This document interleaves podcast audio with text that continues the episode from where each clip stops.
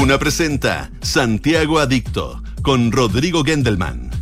Auspicio de Anglo American. Por el cambio climático lo estamos cambiando todo. Grupo Security. Compromiso sostenible. Entel Fibra Wi-Fi total. CB Galería. Con Enel puedes elegir un mañana mejor. Inmobiliaria Hexacón. Y manéjate con Quinto y usa un Toyota por el tiempo que quieras. Duna. Sonidos de tu mundo.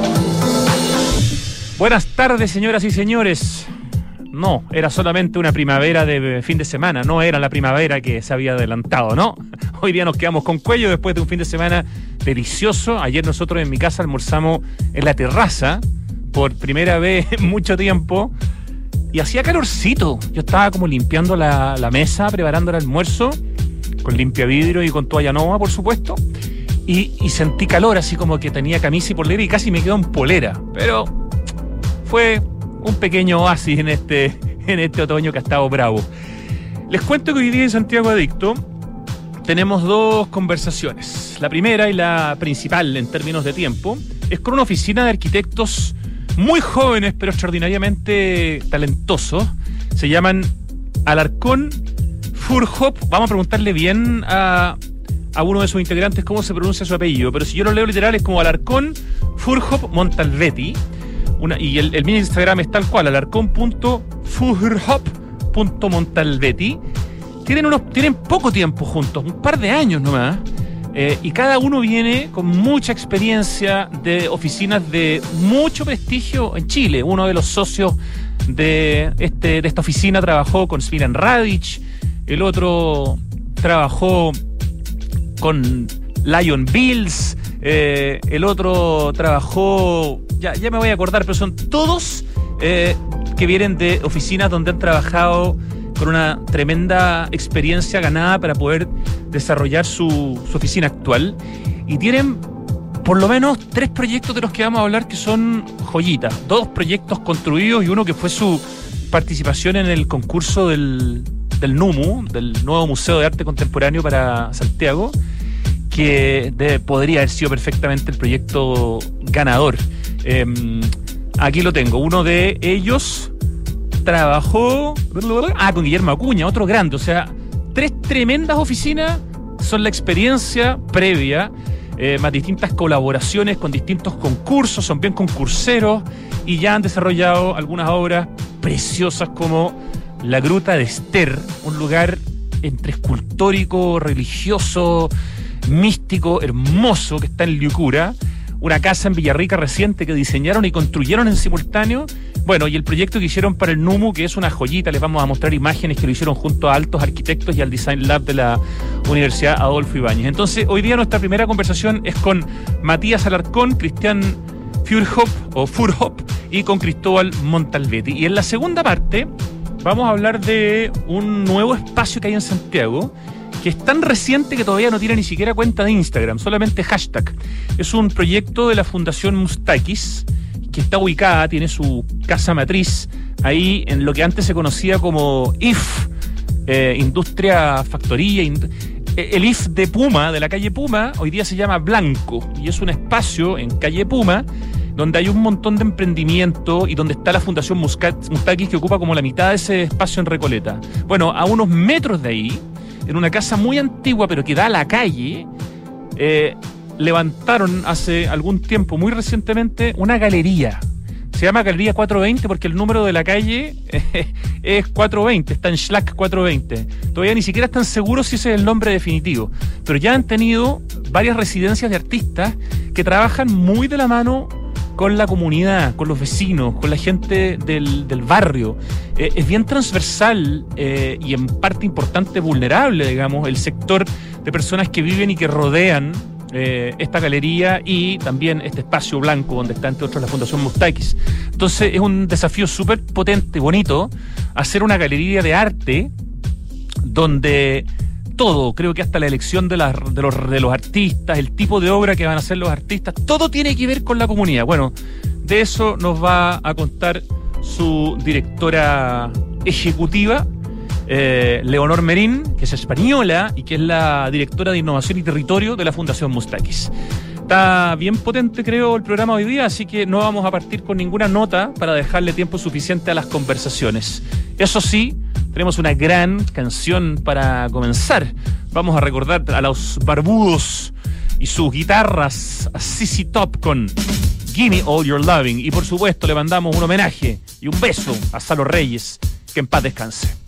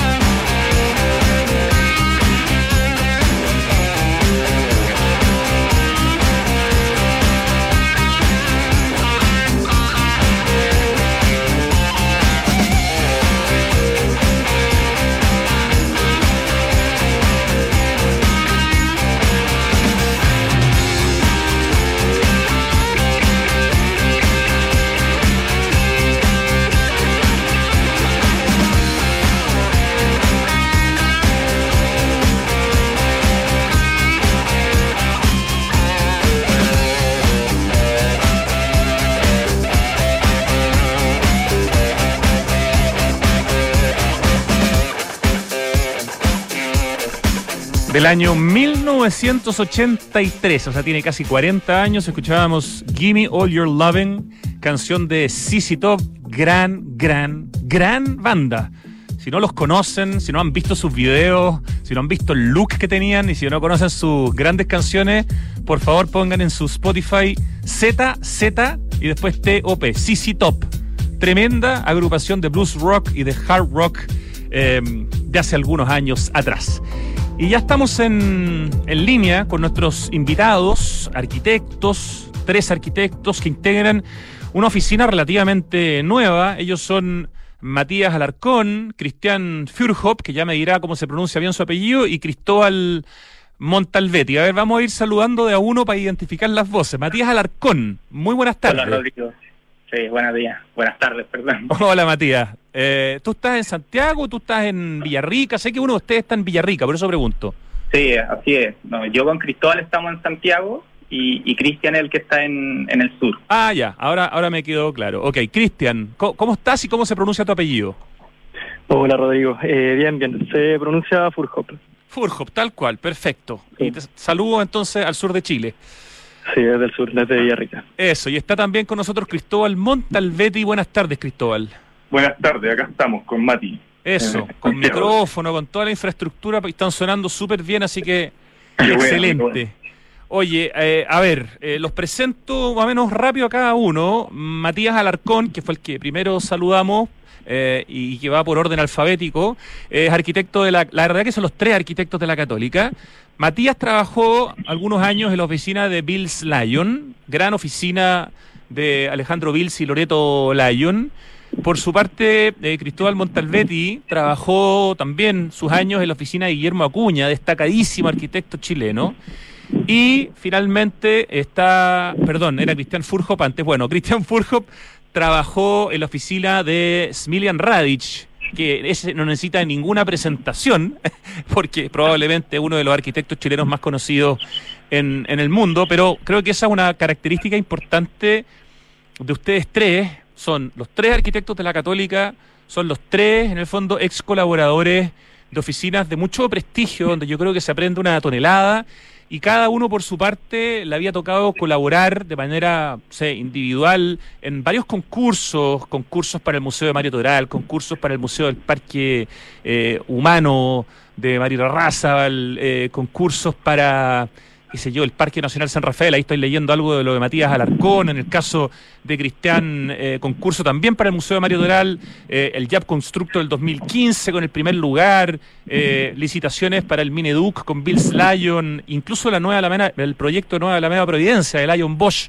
más Martich que ganó el primer lugar, y en el caso de Cristóbal también el YAP Constructo del 2015, también el Museo Mario Razabal, es decir, se toparon antes de ser socios trabajando en distintos proyectos. ¿Quién, quién quiere partir? hagámoslo por alfabeto. Pues. Matías Alarcón, cuéntanos un poco cómo se da esta decisión de ustedes tres, cada uno trabajando en oficinas prestigiosas, cada uno concursando además en proyectos bien potentes, de trabajar juntos y formar esta oficina Alarcón Furhop Montalvetti.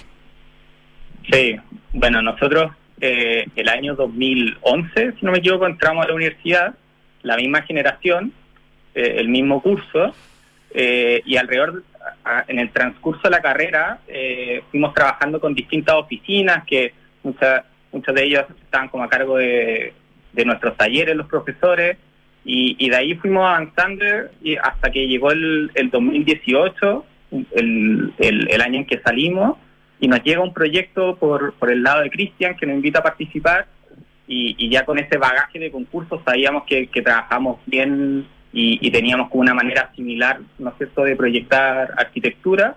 Entonces llega este proyecto que, que, uno que se llama la, la Gruta de Esther y, y el que nos pone como ese primer desafío, ese primer proyecto para afrontarlo como una, como una asociación.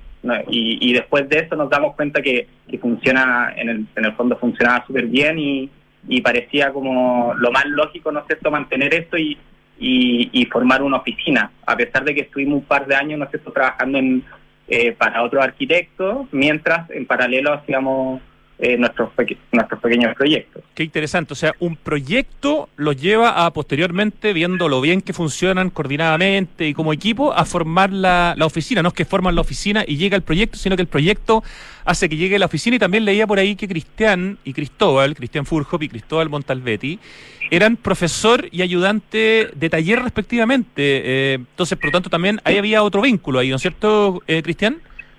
Sí, o sea, básicamente igual habíamos como concursado juntos, por un lado yo con Cristóbal en algunas cosas, después yo con Mati, y de a poco fuimos como dándonos cuenta que trabajábamos bien, y llega el momento de... Habíamos participado en varios concursos, de hecho incluso nos habíamos, como nos había tocado como tener como contraparte a Matías en otros concursos con Cristóbal, lo que era bien entretenido, y bueno, cuando llega este concurso, o sea, este proyecto, ahí fue como aunar fuerzas para, para enfrentarlo. Y claro, sí, habíamos hecho clases con Cristóbal, o sea, estuvimos muchos años haciendo clases. ¿En la Católica en arquitectura o en otra escuela? Sí, en la católica. Eh, y bueno, después Cristóbal pasó a ser profesor también, entonces como que es básicamente porque yo había sido ayudante de ese ramo antes. Y ¿Con qué profesor en ese caso? Con Sebastián Hernández, Gonzalo Claro, en su momento Guillermo Evia, Alejandro Socia, eh, Sebastián Pared, y si es que se me olvida alguien, mis respectivas disculpas, pero eh, que claramente los talleres igual van rotando y dentro de eso nos tocó coincidir con Cristóbal y funcionamos súper bien también en nuestras formas de entender la arquitectura. Claramente en la discusión y el diálogo siempre hay roces y cosas así, pero eso es lo que nosotros encontramos que enriquece un poco la discusión para llegar a un proyecto un poquito más acabado. Eh, aprovecho de comentar, Cristian, que tú fuiste, tuviste excelencia académica en el Premio Promoción Escuela Arquitectura UC 2017 y además el Premio Hernán Riesco Gres de la Escuela Arquitectura. ¿Cuál es el Premio Hernán Riesco? ¿Qué, a qué es- ¿Por qué se da ese premio que tuviste el 2017? Mira, si mal no recuerdo, es por el, por el hecho como de la trayectoria y perfil de estudiante que promueve la escuela. Me parece una, una humildad notable que un premio tan importante ni siquiera te acuerdes bien, lo cual demuestra que estás centrado en otras cosas. Pero de lo que sí quiero que me cuentes con más memoria, aprovechando que estamos hablando contigo, eh, fue tu experiencia en la oficina de Smilan Radic, porque leía más en el detalle te tocó participar en la tienda principal de la marca Alexander McQueen en Londres y también en la instalación de las tiendas de Alexander McQueen como marca, porque Alexander McQueen ya no está vivo, pero la marca sí, en Dubái, en Shanghái, en Beijing, en Hawái, en Tokio, en Hong Kong. ¿Eso significa necesariamente que viajaste a todos estos lugares o eso es lo que te tocó hacer en la oficina y el que viajaba era directamente Don Smillian? Eh, mira, el primer proyecto que fue el de, el de Londres, eh, Smilan me propuso que lo acompañara un poquito porque era el primer, en, en un principio iba a hacer este proyecto y otros dos más, que eran lo importante. Y luego, como eh, a Sandra Burton le gustó harto el proyecto, comenzaron estas lógicas como de estos otros proyectos, pero ahí obviamente eh, ya con, con otra mirada, o sea, le tocaba después a Smilan hacer los viajes correspondientes, después eh, a Pato Mardones, que se hizo cargo de, de los proyectos como, como la cabeza. Y, eh, pero no, o sea, el primer proyecto fue como el, proyecto que uno enfrentó literalmente ahí yo, ciertamente como, como colaborador de Smirian, vi- viendo qué podíamos hacer y, obviamente eh, al amparo del O sea, pero yo estoy pensando en lo que significa. ¿Cuántos años tenías en, ese momento en que viajaste a Inglaterra a, a acompañar a Smillian, digamos, y al equipo a desarrollar la, la primera tienda, la, la tienda, digamos, la, la main store, la, tienda, la casa matriz, no sé, de Alexander McQueen? Estamos hablando, Claro. tenía ahí, no sé, todavía veintitantos años, ¿no?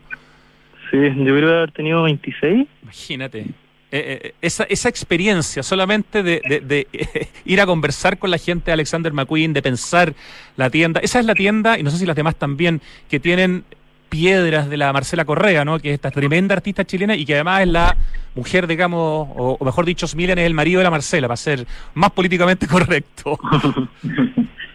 Sí, o sea, de hecho, o sea, bueno, básicamente, eh, si uno ve esa, esa, esa obra en específico, es como el, carácter de, lo- de los proyectos que Smilan ha hecho con, con Marcela, donde básicamente se nota como el, el, el respeto que le tienen el uno al otro y cómo se van, se van desarrollando. Ahí, o sea, yo tuve la suerte de ser el primer proyecto también que me tocaba como relacionarme directamente, primero segundo, como con un cliente que Smilan me pone como, como, como que tengo como como imagen al lado de él, como que voy a desarrollar el proyecto en conjunto.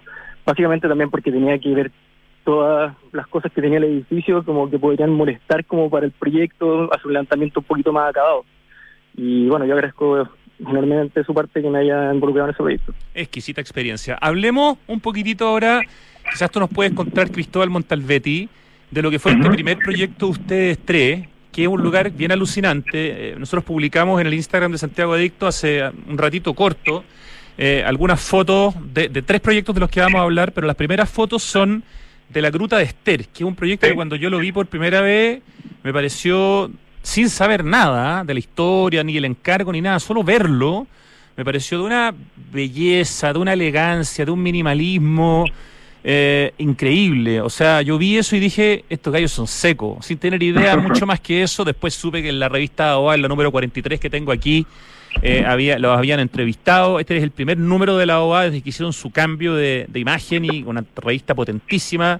Y bueno, también han sido publicados en, en, otras revistas internacionales y, de hecho esta obra en particular además fue nominada al MCHAP Emerge 2022. Entiendo que finalmente no quedó entre los últimos finalistas, pero ya ser nominada es una tremenda obra. ¿Qué es, cómo, ¿Cuál es el pedido para esta gruta de Esther en Liucura? Supongo que esto es en el sur de Chile, ¿no?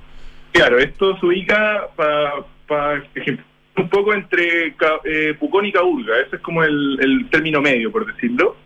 Y resulta que era un, cliente que, eh, bueno, tenía un tema y tenía un proyecto de vida de realizarlo en este lugar y resulta que en, este, la mitad de ese proyecto eh, se le muere su señora. Wow. Y, entonces él dejó botado todo este, toda esta idea que quería hacer, todo un complejo turístico, etcétera, y eh, llegó al papá de Cristian en ese momento, que fue el que al final nos, dio nos dio el pase, por decirlo de alguna forma, porque hacíamos otro tipo de arquitectura que era la que él hacía en ese momento, y era el, desarrollo de hacer como una especie de piedra fundacional esta, esta gruta, que era algo que ella tenía además muy, era algo ella había hecho un par de grutas en, eh, en Santiago para personas, para comunidades, etcétera. Entonces, ah, era o sea, era homenajear con una gruta a una persona que había fallecido y que se había dedicado también en parte a eso. O sea, tiene una carga más potente todavía. Tenía que ser de. La vara era más alta todavía.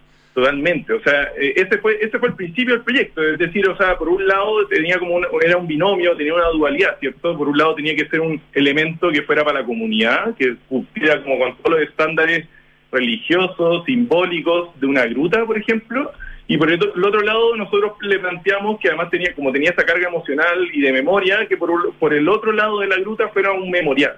Entonces de ahí parte la primera, el primer ejercicio, que es decir, separemos a través de un muro lo que es el, lugar más contenido, ¿cierto? que está más hacia el faldeo del cerro, como el memorial y tiene varios simbolismos y por el otro lado está como el que mira hacia el valle, que es toda esta especie de gruta y espacio más comunitario.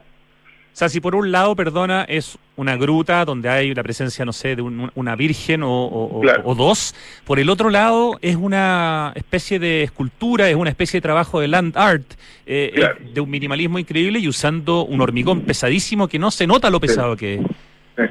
Bueno, y, en este caso, y, y el, la segunda, yo creo que la segunda, el, el, origen, la segunda pata importante del proyecto era cómo interpretar de manera el tiempo, como todo el, que algo parezca que estuvo ahí hace mucho tiempo, ¿cierto? Que es algo como intrínseco de la gruta, que se, se hacen a partir de piedra o elementos de esa manera, fue cómo transmitirlo de manera contemporánea. Entonces ahí apareció como todo este trabajo de moldaje y como toda esta textura que se iba degradando, ese era el concepto y la idea eh, a, medida que pasaba el tiempo. Entonces era una, era una, era una obra que el tiempo estaba muy presente.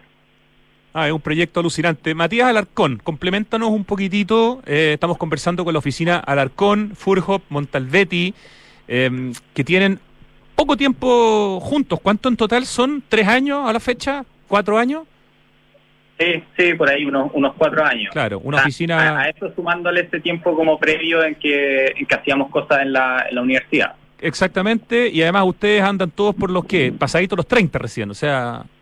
Recién los 30. Recién, recién, en, los, 30. O sea, la canción que tocamos hoy día ni siquiera no, no se le ocurría a sus padres ni concebirlo cuando sonaba Sisi Top. Ya, Matías Alarcón, compleméntanos un poco más de esta, de esta gruta eh, que insisto, esta gruta de Esther del año 2018 en Liucura, en el sur de Chile, fue nominada a un MCHAP Emerge 2022, el MCHAP, este, este premio, digamos, de Miss Van der Rohe, un premio tremendamente importante en la categoría emergente, aparecieron en la revista AOA número 43, aparecieron en la revista Domus, en el número 1057, o sea, ya ha sido un proyecto que ha hecho ruido y que se basa en unas piezas de hormigón, de, de, qué, de cuántas estamos hablando, de qué, de qué peso, Cuéntanos un poquitito del, de, la, de la gruta, porque de verdad es un proyecto importante, yo creo que va a ser importante en su carrera, por más que sigan haciendo cosas eh, muy destacadas en el futuro. Sí, eh, no, como les comentaba Cristóbal, y como bien decías tú, son unas, unas piezas de hormigón, como una, una especie de, monolitos, ¿no es cierto?, eh, prefabricados, y, y esto parte de la búsqueda de, de tratar de que, de que el proyecto de alguna manera refleje el tiempo que ha pasado. Sea que si tú visitas la gruta en 30 años más, va a ver como esa pátina, ¿no es cierto?, esa, esa vejez que va a tener el proyecto. y, y claro, es un proyecto que tiene 30 metros, o sea, un muro bastante largo. Eh, y, lo que hicimos nosotros fue crear un, un, un moldaje, porque nos enfrentamos al, al, al, problema de que en el sur no se trabaja tanto con hormigón por, por este mismo como problema, entre comillas, ¿no es cierto?, de que, de que agarra mucho, mucha vejez y humedad. Nosotros lo tomamos, ¿no es cierto?, ese tema y lo, y lo usamos como parte del proyecto, creando estos, estos prefabricados, estos monolitos, que de alguna manera se van enterrando en el terreno y van como eh, adaptándose un poco, ¿no es cierto?, al, al, a ese contexto. ¿Cuánto pesa cada pieza de estas 50 piezas de hormigón que forman la gruta de Esther? Son alrededor de media tonelada. De hecho, cuando tuvimos que armarlo, ¿no es cierto?, llevamos como una, una retroexcavadora que tenía como una pieza que lograba como abrazarla y levantarla y después como calzarla en, en, su fundación. Ya, ¿y cómo fue eh, respecto del, del pedido del cliente y el resultado final, eh, Cristian, eh, ¿cuál es la diferencia entre lo que se les propuse, propuso y lo que ustedes de alguna manera dijeron, no, nosotros queremos proponer esto? ¿Y, y, y qué resultó entre, entre lo, pedido y lo, y lo propuesto? Mira, fue algo súper eh, expedito porque, como te comentaba eh, Cristóbal, como que fue algo infortuno que pasó en, en el transcurso del tiempo, esto era mediados de diciembre, y bueno, Jorge, que el cliente, nos, nos avisa como, oye, eh, preséntenme, preséntenme algo, estas son mis ideas, como que esto es lo que hemos hecho. Y bueno, ahí viene todo el trasfondo que comentó Cristóbal. Y fue algo, entre comillas, eh, bastante propositivo y, y, y, bien recibido en la primera instancia. ¿eh? O sea, tuvo muy pocos comentarios, como fue, fue muy divertido. Como nos dijo, me gustó el proyecto, pero lo quiero al revés. Hicimos los cambios pertinentes. A ver, la frase que no la entendí bien. ¿Cómo fue? me gustó el proyecto, pero lo quiero al revés. Ah, al revés, ya. Sí, eso tiene que ver un poquito con la inclinación, un poco que nosotros habíamos pensado un poco las cosas de una de una manera distinta, como, como interpretarlo, pero obviamente en las conversaciones y cómo se da el, desarrollo de la obra, eh, como que fue bastante fortuito y bastante bueno en ese sentido para el proyecto. Y de hecho, lo que es más interesante es que de cierta manera esto fue como el duelo del mandante porque él estuvo súper presente en la obra, o sea, él estuvo todos los días que nosotros estuvimos construyéndola, porque nosotros te juro, ese proyecto no lo dejamos solo ni un día, eh, y él estaba siempre ahí. Entonces, yo no creo que haya habido un resultado que él haya visto. Yo okay. creo que él vio un proceso, un proceso, de construcción que... Conjunto. Sí, que al final para él yo creo que eso es lo más bonito, como ese proceso que estuvo como desarrollándose la obra.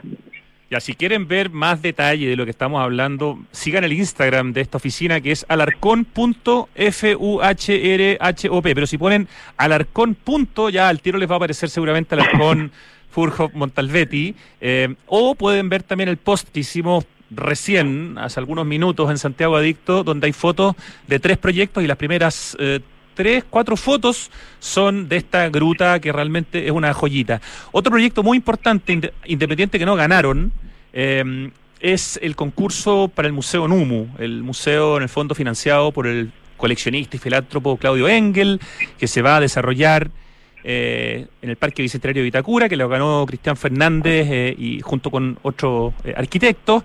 Ustedes hicieron este proyecto eh, con altos arquitectos y con el Design Lab de la UAI, y era un proyecto que de alguna manera fue bien jugado porque se salió incluso un poco de, de lo que se pedía. O sea, ustedes decidieron hacer algo diferente, pero jugársela. Eh, cuéntenos un poquito de lo que fue la experiencia de trabajar para ese concurso, porque me imagino que fue tiempo, sudor y plata. ¿Quién quiere, quién quiere comentar primero? Eh, bueno, yo puedo comentarlo. Como tenéis razón, o sea, acá ya podemos ir como en, lo, en el tras bambalina del concurso y podemos hacer una conversación completa de eso. Yo creo que para todas las oficinas, que fueron más de 90 creo, en ese momento, todo fue más que plata, sudor y lágrimas, diría yo. Fue algo Bueno, como plata en términos de tiempo, costo Sí, alternativo entiendo, tiempo, además, de, de hecho, Sí, ¿no? Sí. Eh, fue como traumático en ese sentido por la cantidad de, de, de información o pega que había que hacer. Pero aparte de eso, nosotros trabajamos con un equipo grande al final, porque por un lado teníamos altos arquitectos, ¿cierto? Y por otro teníamos el Design Lab. Entonces, fue eh, un trabajo conjunto de, de varias horas, por decirlo, porque habíamos que como aunar y poner de acuerdo a mucha gente. Y en ese sentido era difícil, pero logramos eh, lo que encontramos más pertinente en esa misma lógica, porque unos decían una cosa, otros decían otra, era eh, generar un statement, ¿cierto? Como partir desde la base de, diferenciarnos de todos. Y eso es lo que dices tú, que al final Queer jugaba una mala pasada, pero era lo que nosotros queríamos proponer, como esta gran sala en un menos dos que fuera al aire libre, ese era como el, el concepto principal del proyecto, ¿cierto? En donde el parque funcionaría como una sala de exposición a la ciudad. Esa era como la, lógica primordial, por decirlo. De hecho, ustedes mostraban como, de alguna manera, en parte, eh, eh, cómo era el río que pasaba por ahí, digamos, antes de que se hiciera el proyecto de parque. O sea, tenía una cosa como también patrimonial en términos paisajísticos, ¿no? Sí.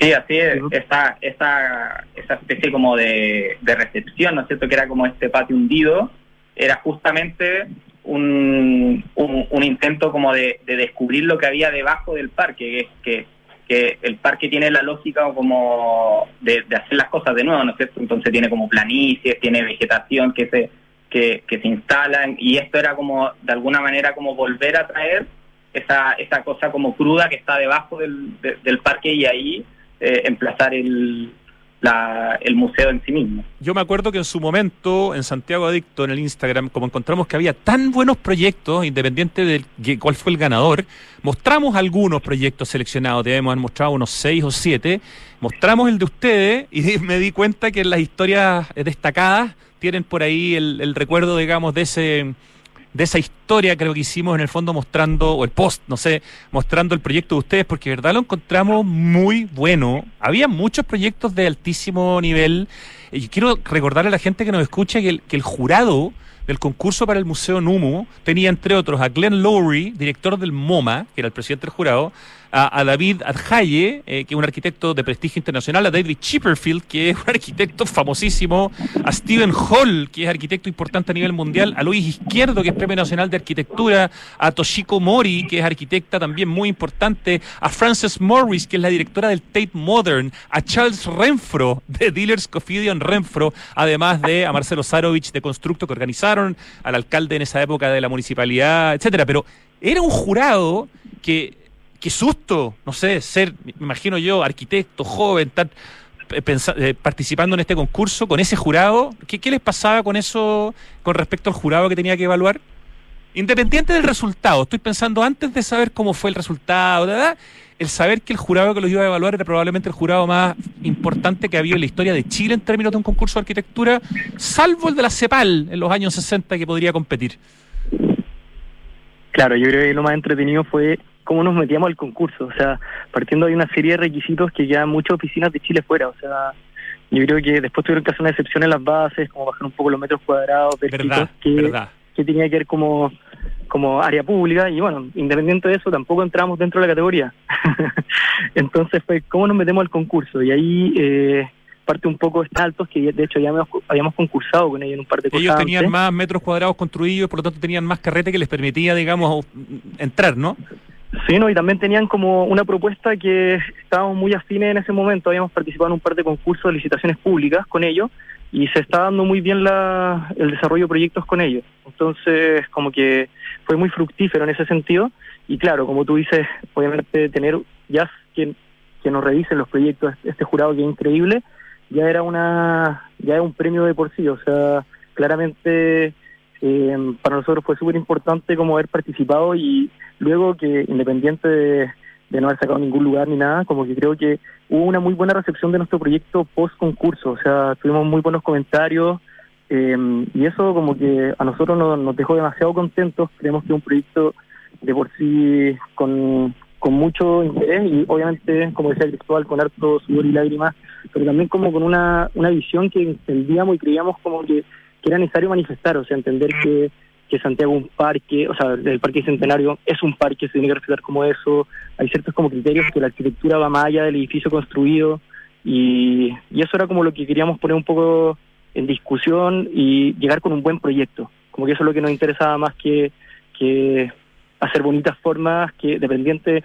eh, o un gran programa o algo increíble, porque obviamente nuestro proyecto tiene muchas falencias también. O sea, no voy a decir que, que nuestro proyecto es increíble ni nada, pero digo que tenía un par de, ítems que eran que eran rescatables de cierto de cierto de cierta mirada y creo que es muy fructífero saber que hay gente que te reconoce esos puntos y eso nos dejó muy contentos. Tomás Villalón, destacado arquitecto que conversó con nosotros hace poco y que fue y que tuvieron el segundo lugar junto con otros arquitectos, Leonardo Quintero, Alejandro Celedón, Jorge Pavich, eh, Nicolás Norero, el segundo lugar en el NUMU nos decía aquí en la radio abiertamente que habían quedado muy desilusionados con la decisión del jurado, que en el fondo en otros concursos cuando han salido segundos o terceros o no han ganado han dicho, pucha, el que ganó, extraordinario. ¿Cómo le, ¿Qué les pasó a ustedes con el resultado eh, final, con el resultado, digamos, que da como ganador eh, a, la oficina que gana?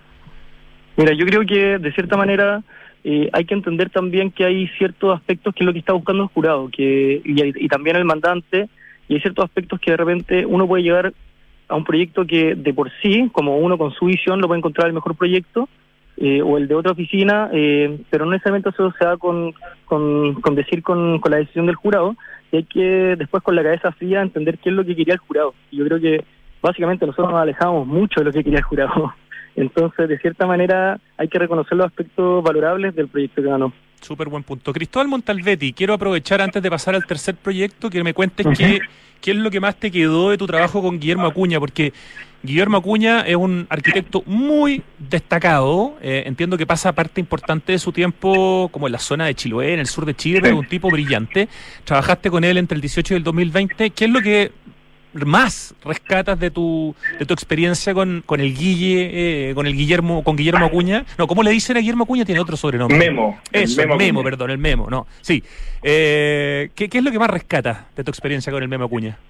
Yo creo que esto ha sido una conversación que hemos tenido con los que hemos trabajado, con el Memo mismo y todo, y yo creo que siempre, a ver, eh, creo que Guillermo se ha distanciado un poco porque es de la misma generación de Matías Clot, de, de Alejandra Arena, de Smilian, de todo eso, eh, de Sebastián Raza, el que fue su socio y todo. Tal cual. Pero se ha distanciado un poco de ello y creo que tiene una manera muy particular de hacer arquitectura y creo que eso fue el interés que uno tenía y el por qué uno se metía a esa, a esa oficina, ¿cierto?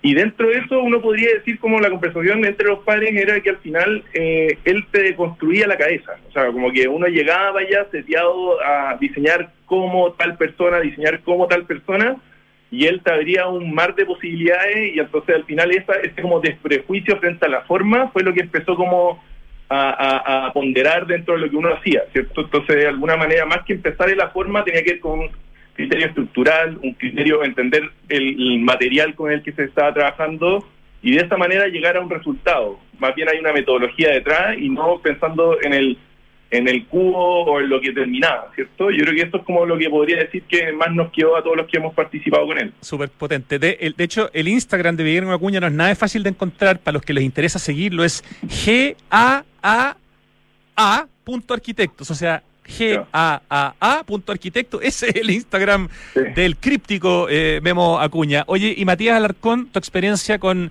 la destacadísima también oficina Bills eh, Lion, un par de años trabajando con ellos. ¿Qué te, qué, te quedaste tú, Matías, de ahí?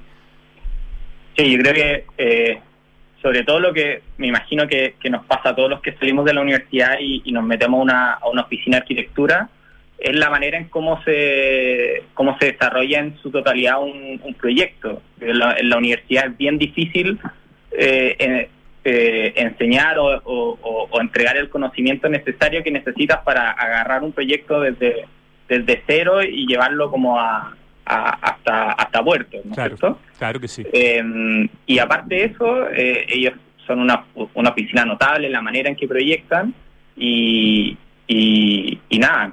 ¿Cómo trabajan en el vacío? Ese es como uno de sus grandes, de sus fuertes, ¿no?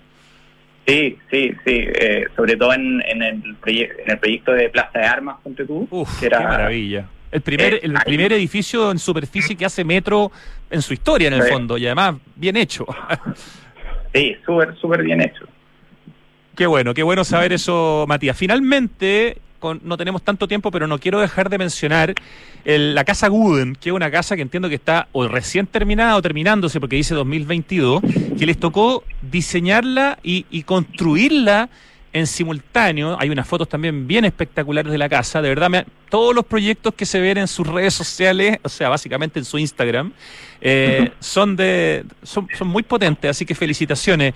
Eh, Cristian, Cristóbal, ¿quién, ¿quién quiere comentarme un poquitito este proyecto de la casa Guden, con G, Guden, en Villarrica que está o terminada, o, res- o sea, o recién terminada o terminándose? No sé. Yo voy a partir y después dejo a Cristian que estuvo metido en la construcción. Dale. Yo creo, a ver, como para ejemplificar un poco lo que hace la Casa Google en relación a los, a, la- a los proyectos que nosotros hacemos. Creo que hay una hay un esfuerzo en la oficina de, de generar un sistema, ¿cierto? Sistematizar las cosas. En ese sentido, uno lo puede ver tanto en el primer proyecto que hemos hecho en relación a, la, a la ruta de Estel, ¿cierto? Y este último que es como el que ya está terminado y se terminó en, el verano.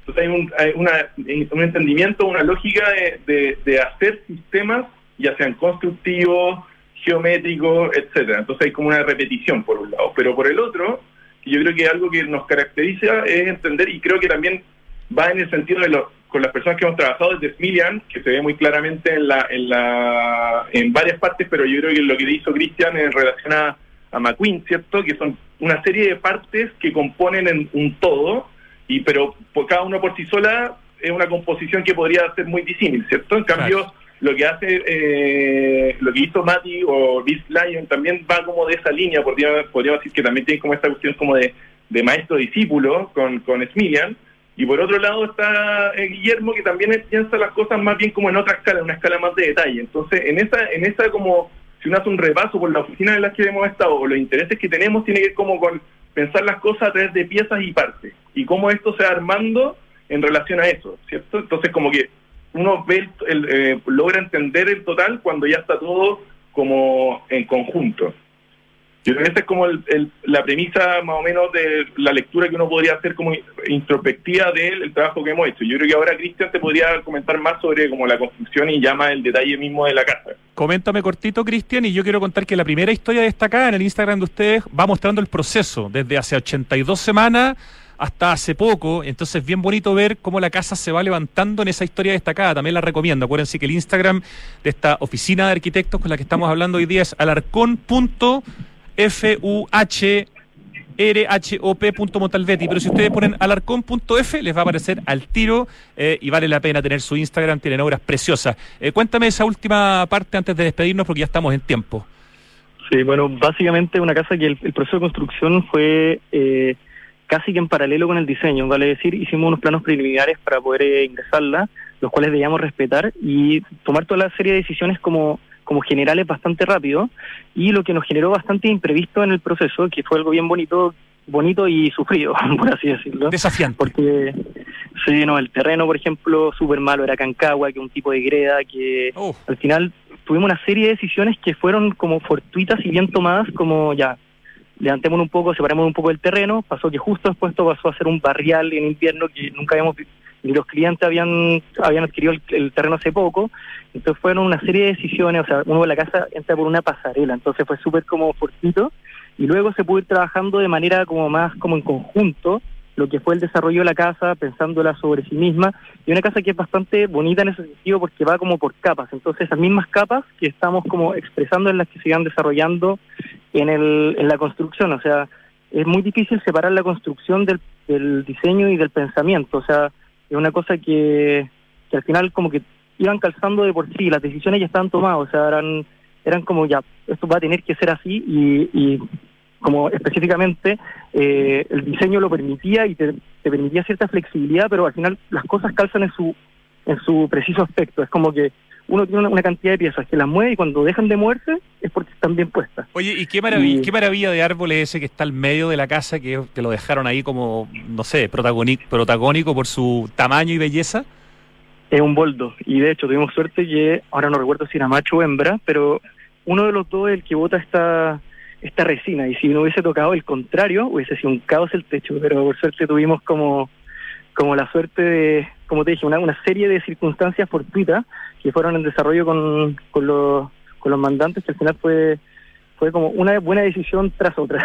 Bueno, felicitaciones Matías Alarcón, Cristian Furhop y Cristóbal Montalvetti, oficina joven, con pocos años, pero ya con trabajos súper interesantes y los tres, cada uno con un tremendo currículum para atrás. Eh, va, seguramente vamos a seguir eh, eh, leyendo de ustedes, hablando con ustedes eh, y sabiendo de sus novedades. Así que un abrazo aquí desde Santiago Dicto en Radio Duna y muchas gracias por esta primera conversación. Muchas gracias, a ti gracias, por, Rodrigo. por la invitación. Un placer. Estamos muy felices de haber sido invitados. Buenísimo, que tengan muy, muy buena tarde. Igual, que estén bien. Chao, Rodrigo. Chao. Nos vamos al corte. Volvemos en segundos para hablar de una nueva galería en Recoleta de la Fundación Mustakis, la Galería 420. Ya volvemos. Si queremos cambiar el mundo, primero tenemos que cambiar nosotros. Por eso en Anglo American estamos cambiando nuestra forma de hacer minería con medidas que contribuyen a la lucha contra el cambio climático. Como parte de nuestras acciones, pusimos en marcha la primera planta de hidrógeno verde para minería en Chile y el primer camión minero impulsado por hidrógeno verde del mundo. Porque si el cobre es determinante para el futuro, su producción también debe serlo. Por el cambio climático, lo estamos cambiando todo. Anglo American. Conoce qué más estamos cambiando en chile.angloamerican.com. No esperemos que se nos acabe el tiempo para hacer algo por el medio ambiente, la sociedad y el futuro. El momento de actuar es hoy. Por eso, en Grupo Security estamos trabajando para seguir contribuyendo en el desarrollo de un mundo más sostenible, mejorando nuestro desempeño en los factores ambiental, social y de gobierno corporativo. ¿Y tú, qué huella quieres dejar? Conoce más sobre las iniciativas de sostenibilidad de Grupo Security y sus empresas en security.cl. Huella Security, compromiso sostenible. En la fibra que quiere tu vecino. Permiso vecino. En la fibra que quiere tu vecina. Permiso vecino. En la fibra que quiere tu conserje. Permiso amigo. En la fibra que todos quieren tener. Entel Fibra Wi-Fi Total. Velocidad que llega a todos lados. Disfrútala con 400 megas simétricos. Desde 12.990 pesos por mes. Entel, contigo en todas. CB Galería es un espacio de espíritu amplio en Vitacura, donde podrás encontrar seis de los más honderos restaurantes de Santiago, galerías de arte con exposiciones que invitan a ser descubiertas, vanguardistas tiendas de diseño y decoración, una chocolatería premium, una pastelería boutique y servicios bancarios y de turismo. En CB Galería conviven el arte, la gastronomía, la arquitectura, la botánica y el diseño, que fluyen en una experiencia que te invita al ocio recreativo. Alonso de Córdoba 4355 Vitacura, www.cbgalería.cl. Los ríos cambiaron, ya no traen agua. La nieve cambió, ya no está. Las lluvias cambiaron, hay muy pocas. El planeta está cambiando. Ahora es urgente que cambiemos nosotros. Se acaba el tiempo y se acaba el agua. Cuidémosla. Cada gota cuenta. Aguas andinas, así de claros, así de transparentes. Conoce QB, el proyecto que Inmobiliaria Hexacón desarrolla en medio del Parque Cauciño Macul, un barrio residencial privilegiado por un entorno natural y con las mejores características de conectividad de Peñalolén. Con buenos accesos, cuenta con una red de colegios a minutos, además de comercio, centros médicos y clubes deportivos. De fácil conexión por autopista Américo Vespucio, línea 4 de metro, estación Quilín y a pasos de Mall Paseo Quilín. En QB, vive la comodidad de tu departamento en un oasis en la ciudad. Hola, mi amor. Hola, hola, ¿cómo estás? Bien, o sea, más o menos. Acabo de colgar con el taller y el auto lo tienen la otra semana. Chuta, ¿y qué vamos a hacer para el turno del colegio mañana? ¿El turno? Tranquila, manéjate con Quinto.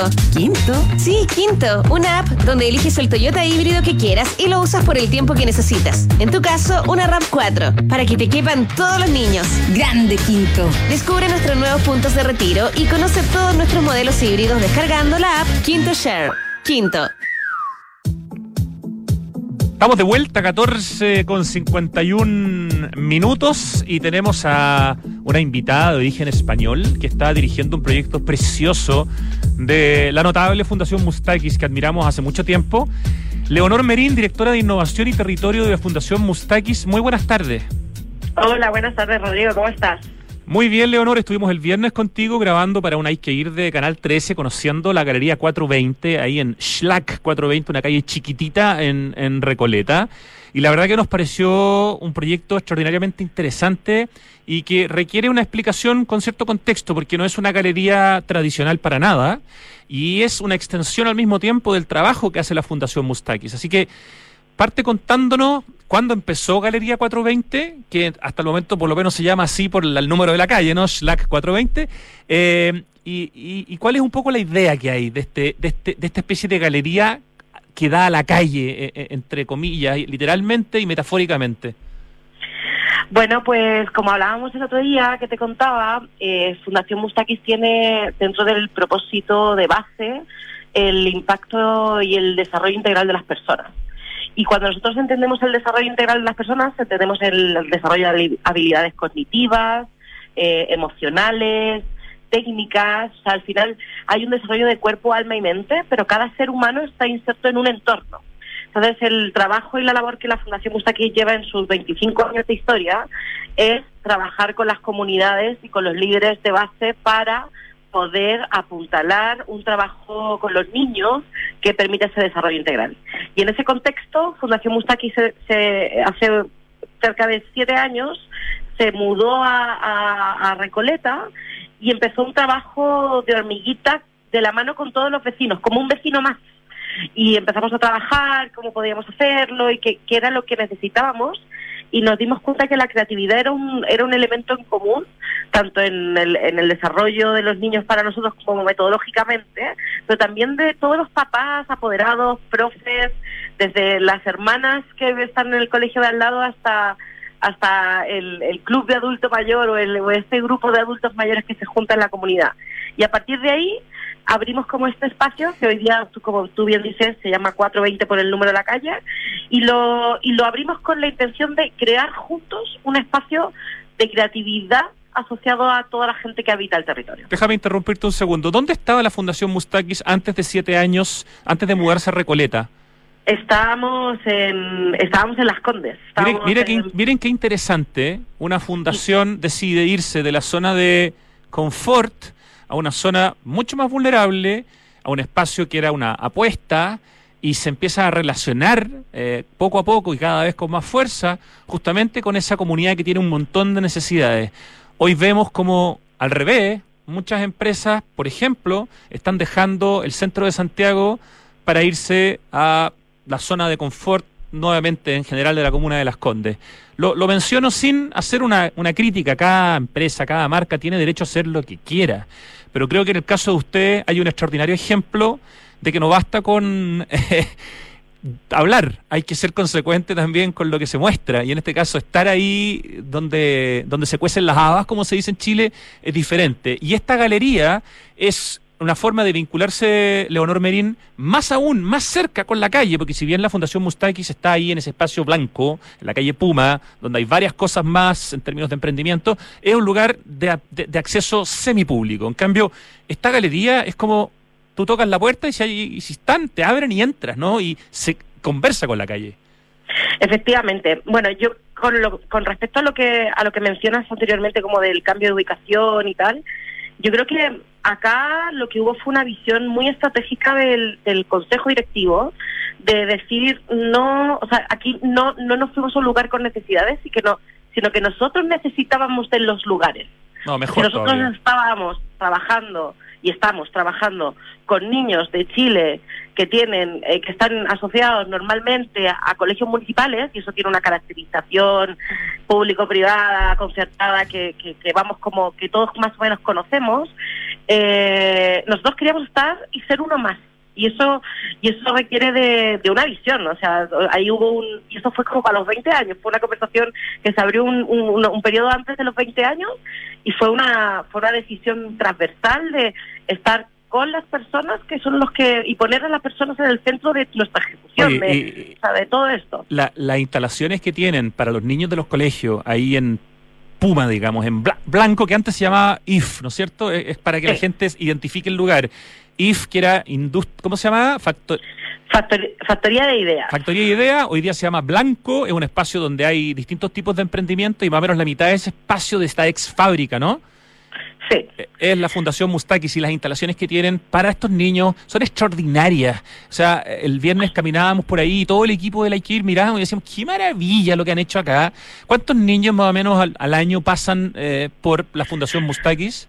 Pues mira, en, por, por, o sea, dentro del- de las instalaciones de Blanco, como tú bien mencionas, está Caos Espacio Creativo, que es este este es, es el es el laboratorio de innovación para niños y docentes. Y en este espacio pasan alrededor de 10.000 10.000 niños al año. 10.000 Eh, niños al año. Es que son números muy potentes, dale. Y, y ellos vienen en formato visita pedagógica.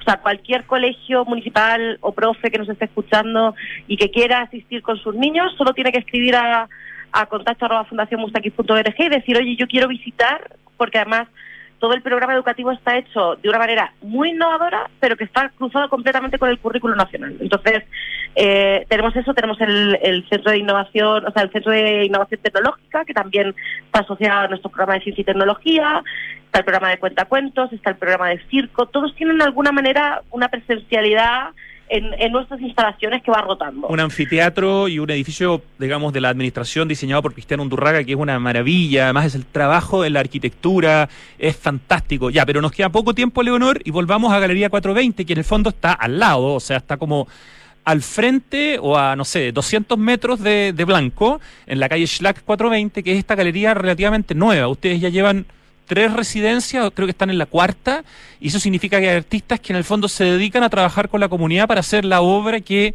que se presenta, digamos, durante un tiempo en la galería, ¿no?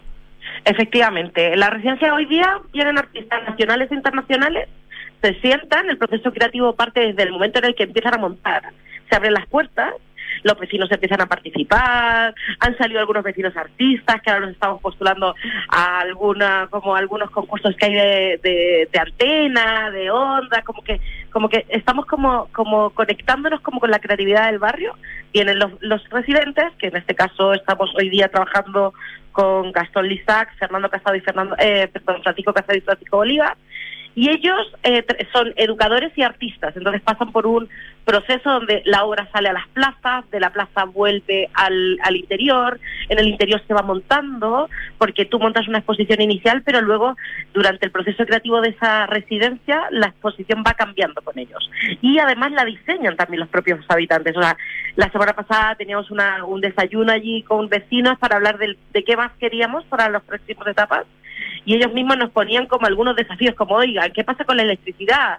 Y, y nosotros le decíamos, bueno, ¿y qué pasa si la electricidad la asociamos a un producto estético y artístico? Y entonces ahí es donde uno empieza como a tener un, un diálogo direccional y a construir realmente hombro con hombro, que es lo que, estamos intentando. Encuentro notable. Miren, les contamos que en, la, en el Instagram de arroba Fundación Mustakis con K hay una historia destacada, que es la más reciente, donde se muestra un poco la historia en resumen que ha tenido Galería 420, porque Galería 420 hasta el momento solo es hashtag, no tiene todavía una arroba, pero si quieren saber más de Galería 420 se meten a arroba Fundación Mustakis y la primera historia destacada dice ahí justamente Galería 420, Leonor Merín, directora de Innovación y Territorio de Fundación Mustakis, lidera esta galería, han pasado artistas como Andrés Vió y, y- y otros, y la verdad que es un proyecto diferente, precioso, en una casa con historia donde se dice que vivió Santos Chávez. No alcanzo a preguntarte más, pero por lo menos alcanzo a felicitarlo y a pedirte que nos, nos mantengan eh, al día con lo que va pasando en Galería 420, Leonor. Vale, yo agradezco el tiempo que nos has regalado estos días. Encantadísimo, soy yo el que he aprendido yendo al lugar, así como ustedes, como la Fundación Mustakis. Un gran abrazo desde Santiago Adicto en Radio Duna, Leonor Merín. Gracias, cuídate. chao. Chao. Vamos al acertijo musical, Ricardo querido. Ah. No- claro, ya. Sí, tengo una idea de lo que puede ser esto, ¿ah? Este es un gigante que ya no nos acompaña, pero esto es como de una etapa un poco posterior a sus años más típicos, ¿ah? Creo que sí. Oye, ya, mientras, mientras sigo tratando de adivinar, pero creo que hoy día tengo pistas certeras, les cuento que en Anglo American están cambiando su forma de hacer minería, luchando contra el cambio climático. ¿Cómo? Bueno, con argumentos concretos, con la primera hidrogenera para minería de Chile y el primer camión minero a hidrógeno verde del mundo. Anglo American, por el cambio climático, lo estamos cambiando todo, dicen nuestros amigos de Anglo American. Más información en chile.angloamerican.com. Oye, amigas y amigos, les tengo una gran noticia. Quinto Share, la app, la aplicación en la que puedes elegir el Toyota que quieras para usarlo por el tiempo que necesitas. Descubre puntos de retiro y los modelos híbridos, que son varios, descargando la aplicación Quinto Share, Quinto con K. Oye, en Inmobiliaria Hexacón, todos los proyectos para inversión tienen esta genialidad que es el modelo All Investor, es decir, una administración conjunta que permite una mucho mejor mantención del valor del activo en el tiempo. Infórmate y siéntete mucho más tranquilo eh, haciendo las inversiones con Hexacon. Todo esto en www.hexacon.cl con 2X. A todos nos gusta tener el auto impecable, ¿cierto? Siempre limpio, pero con la mega sequía que estamos viviendo en Chile, hay que priorizar el uso del agua para lo esencial. Por eso, si necesitas lavar tu auto, te recomendamos que uses un balde y no la manguera corriendo. Eso es muy feo ya. Tomemos conciencia de que el clima en el mundo cambió y ahora es urgente que cambiemos nosotros. Cuidemos el agua. Cada gota cuenta. Cada esfuerzo cuenta. Aguas andinas. Oye, este es JB, ¿no es cierto? Vamos bien, me hace así, Rich, y me dice que sí, es JB. Ve Galería, qué bonito espacio de espíritu amplio en Vitacura con tremenda arquitectura donde hay seis de los más honderos restaurantes en Santiago, galerías de arte, unas tiendas de diseño espectaculares, decoración, gastronomía, pastelería, boutique y diversos servicios. Esto está en Alonso de Córdoba 4355 Vitacura, www.cvgalería.cl y siempre les estamos contando cerca del fin de semana las actividades extracurriculares, algún concierto, eh, a la hora del almuerzo, en la noche, siempre están pasando cosas en CB Galería. Oye, no esperemos que sea demasiado tarde. El momento de actuar es ahora. Por eso, Grupo Security y sus empresas están trabajando para seguir contribuyendo a un mundo más sostenible. Y tú ya sabes qué huella quieres dejar. Huella Security, compromiso sostenible. Y sepo, esta es la fibra que todos quieren tener. Entel Fibra Wi-Fi Total. Velocidad que llega a todos lados. Disfrútala con 400 megas simétricos desde apenas 12.990 pesos por mes. Entel, contigo en todas. Bueno, este es el hombre más trabajador del mundo del espectáculo, le decían. Hay varias maneras más en las que le decían a James Brown. Y esta canción yo creo que la hizo como para Rocky, ponte. ¿Cierto? Espérate, el nombre de la canción algo con In America, espérate. Living in America. Se llama Living in America, James Brown. ¿Qué nota? Un 7 chica miércoles, jueves, viernes. Bien, qué grande James Brown. Uno de los conciertos más increíbles que he visto en mi vida en el Estadio Chile. Qué genio, que en paz descanse el hombre que le enseñó a bailar a Michael Jackson. No, es que fue su profesor directo, sino que Michael veía sus videos y decía, yo quiero bailar así cuando grande. En serio, ya, nos vamos. Gracias Ricardo Larraín no te puedo decir nada, pero pasado mañana te digo lo que te querría decir, que mañana estás de cumpleaños. Eh, muchas gracias al equipo digital de Radio Duna, Pito Rodríguez en la dirección de Radio Duna, Francesca Ravitz en la producción de Santiago Adicto y de otros programas, por supuesto, y Lucho Cruces ahí trabajando, pero como bestia, maravillosamente en el streaming. Gracias a ustedes que nos escuchan, un abrazo, hasta mañana.